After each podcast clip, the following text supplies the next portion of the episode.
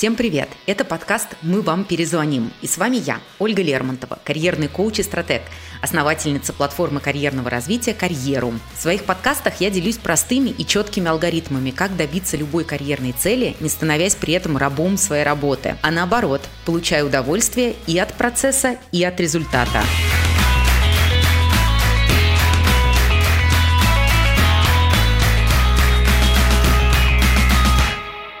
Есть ли карьера после 40 лет и что делать, чтобы в корпоративном мире вас не списали со счетов из-за возраста? Если вы хотите знать, как минимизировать свои риски столкнуться с эйджизмом в работе, то этот выпуск must hear – я не так часто высказываюсь на тему возраста в карьере, но недавно меня просто бомбануло. Мне прислали пост девушки, которая написала о своем конфликте с 40-летней коллегой. То ли в шутку, то ли нет, предложила вообще не нанимать людей такого возраста в молодые компа- компании команды. Мол, они портят всю картину, вкусы у них какие-то древние и так далее. Поговорим, откуда вообще взялась установка, что после 40-50 лет карьера заканчивается, и почему эта установка сейчас не имеет ничего общего с реальностью, и что делать кандидатам, кто все-таки сталкивается с дискриминацией дискриминации по возрасту. Убеждение, что с определенного возраста у человека нет шансов на работу, я встретила не только в этом сообщении. Мне регулярно пишут подписчики, Ольга, мне 45 лет, карьере конец. Причем иногда вместо 45 или 50 стоит вообще даже 30. Хотя это, в общем-то, ну совсем уже удивительно. В свои 36 лет я считаю, что у меня еще вся жизнь впереди и планирую проработать еще, наверное, ну лет 30.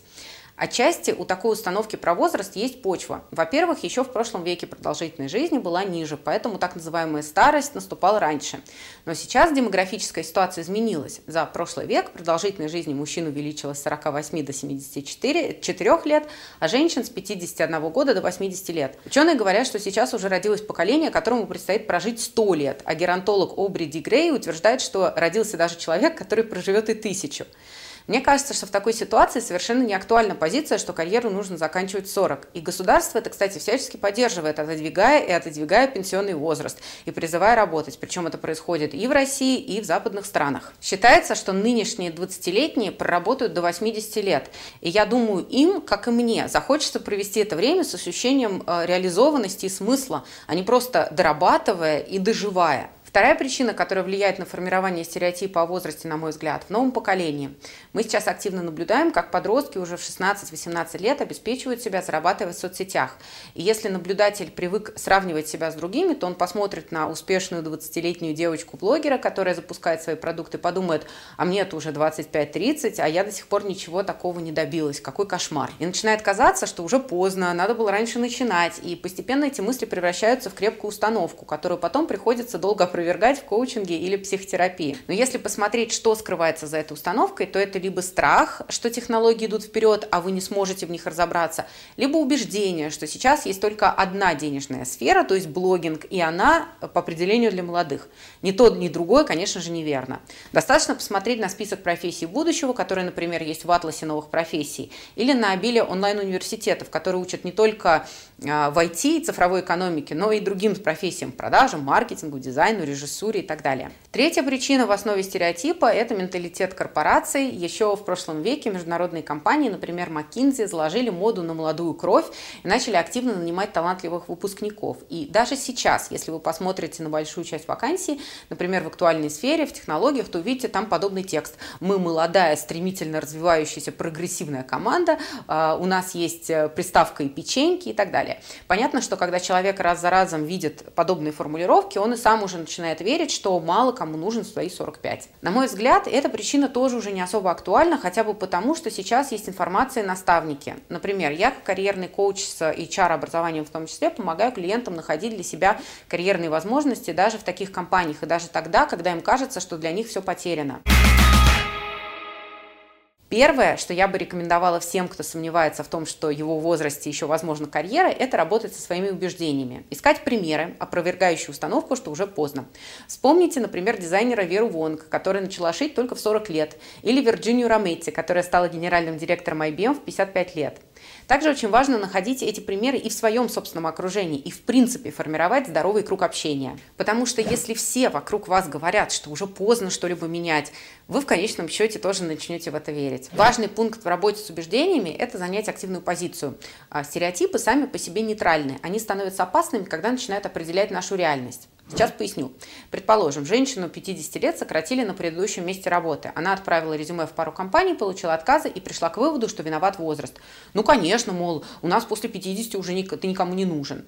И она вообще решает не искать работу, хотя ей-то на самом деле хочется карьерного роста и новых достижений. Если бы она искала работу чуть активнее и собрала бы более объемную выборку компаний, то обнаружила бы, что не все компании смотрят на возраст. Поэтому я всем своим клиентам и участникам карьерного клуба рекомендую заменять негативную негативную установку на конструктивную. Не отрицать, что вам может быть сложнее в поиске работы, но сказать себе, даже если у меня есть такие вводные данные, я все равно смогу что-то с ними сделать.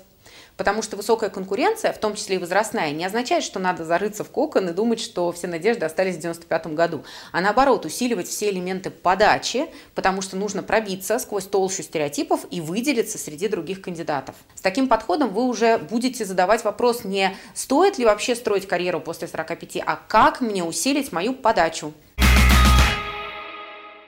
Но помимо работы с убеждениями есть еще и второй, более практический аспект. Это реальные сомнения компаний, которые предпочитают иногда молодых кандидатов и могут отказать из-за возраста. И сейчас я как раз поделюсь алгоритмом, который поможет вам обойти этот стереотип, развеять страхи работодателей и получить таки работу мечты. Первый шаг – это отработка возражений работодателя. Я, например, вижу несколько причин, по которым компании могут не хотеть нанимать людей после 45-50 лет. Поэтому в резюме и на интервью вам нужно проактивно показать, что эти причины не про вас. Например, работодателю может казаться, что кандидаты после 50 уже необучаемые и вообще могут только нянчить внуков. Вы должны показать, что вы в курсе последних тенденций в вашей сфере, легко учитесь новому, а главное, готовы это новое воспринимать и внедрять в работу. Расскажите на интервью о новостях вашей профессии или отрасли, покажите дипломы и сертификаты с нового обучения, недавнего, и кратко опишите, чему и как вы учились. Конечно, позиция 50 лет на одной работе не очень актуальна, потому что мир меняется на сумасшедших скоростях, и тезис «одна профессия на всю жизнь» остался далеко в прошлом. Поэтому я надеюсь, у вас есть э, какие-то показатели того, что вы в недавнем прошлом развивались на предыдущем месте работы или получали новое образование. На смену одному месту работы на всю жизнь пришла концепция lifelong learning, которая обязывает переучиваться и сохранять гибкость мышления. Еще один страх или возражение, которое может быть у работодателя, а, ему может казаться, что сотрудники после определенного возраста уже сформировали свою систему ценностей и будут не готовы ее менять. Причем эта система ценностей часто представляется в таком очень фиксированном, искаженном виде. Они знают, что во многих семьях а, люди старшего поколения говорят, работа это каторга, если я старше, значит я умнее и так далее. А, ну, раньше были другие ценности, например, там пораньше выйти замуж или жениться, родить детей, найти какую-то работу и оставаться там настолько долго, насколько это, в принципе, было возможно. И часто наши бабушки и дедушки по 30-40 лет работали в одном учреждении, в одной должности. И поменять профессию в то время считалось, ну, чуть ли не исключительным событием и могло даже негативно сказываться на репутации. Сегодня же востребованы не столько конкретные профессии, конкретный опыт, сколько умения и навыки. А менять место работы стало нормой, потому что это обогащает тот самый наш опыт. Поэтому покажите работодателю, что вы осознанный человек с адекватным мышлением, а не с какими-то устаревшими ценностями или там постсоветскими убеждениями. И, конечно же, для этого очень важно, чтобы вы действительно таким человеком были и ощущали себя таковым.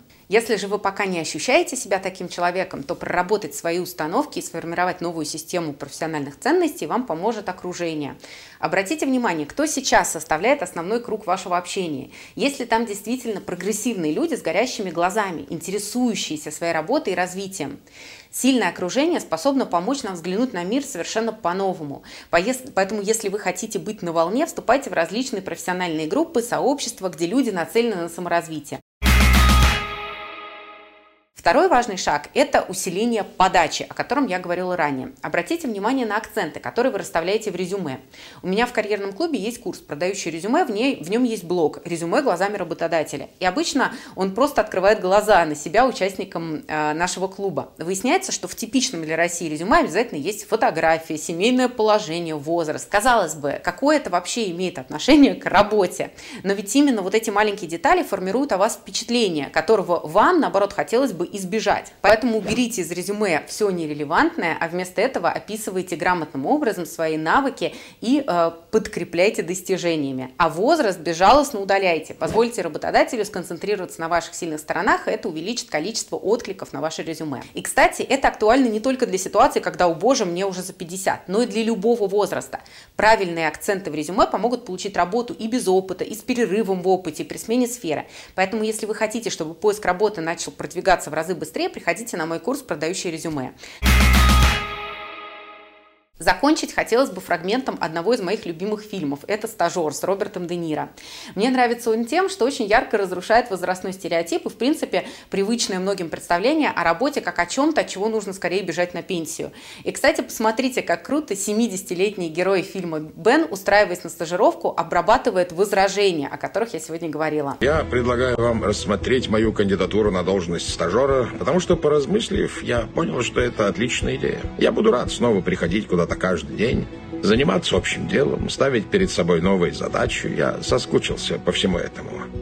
С техникой мне еще предстоит разобраться. Я звонил девятилетнему внуку, чтобы выяснить, что такое USB.